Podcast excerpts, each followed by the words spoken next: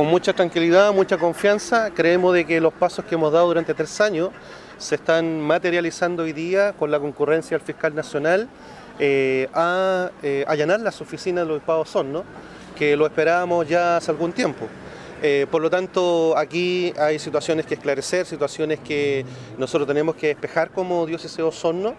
y por lo tanto eh, saldrán novedades, eh, creemos nosotros, muy importantes